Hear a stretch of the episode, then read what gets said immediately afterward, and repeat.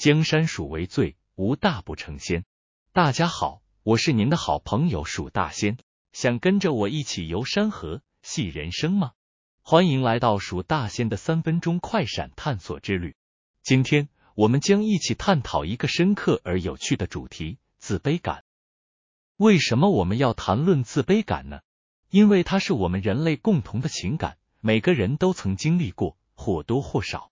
自卑感像是一面魔镜，常常反映出我们自己对自己的看法。它既是我们成长的助力，也是我们内心的挑战。自卑感的重要性在于，它驱使我们追求更好的自己。当我们感到自卑时，这是内心在呼唤我们进一步成长和改进。正是自卑感，不是缩小自己。而是拥抱自己的不足，并努力变得更强大。这是一个充满成长的过程。我自己也曾感到自卑。在我很早开始接触音频节目之前，我总是担心我的声音不够好听，我的表达不够流畅。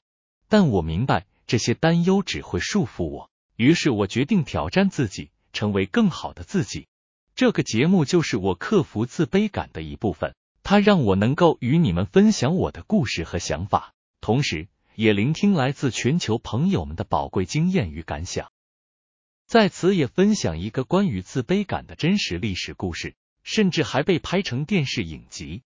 在十九世纪，有一位名叫艾米丽·狄金森的女诗人，她一生中几乎不曾离开家园。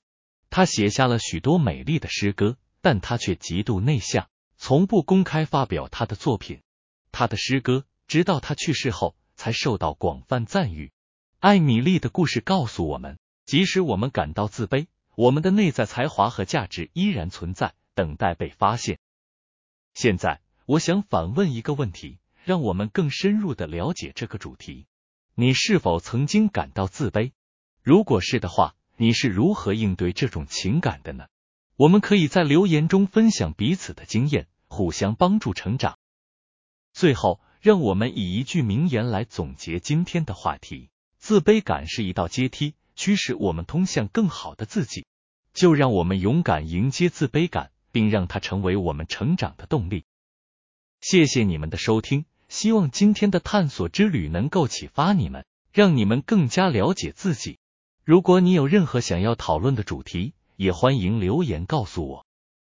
江山属为最，无大不成仙。我是蜀大仙，我们下次再见。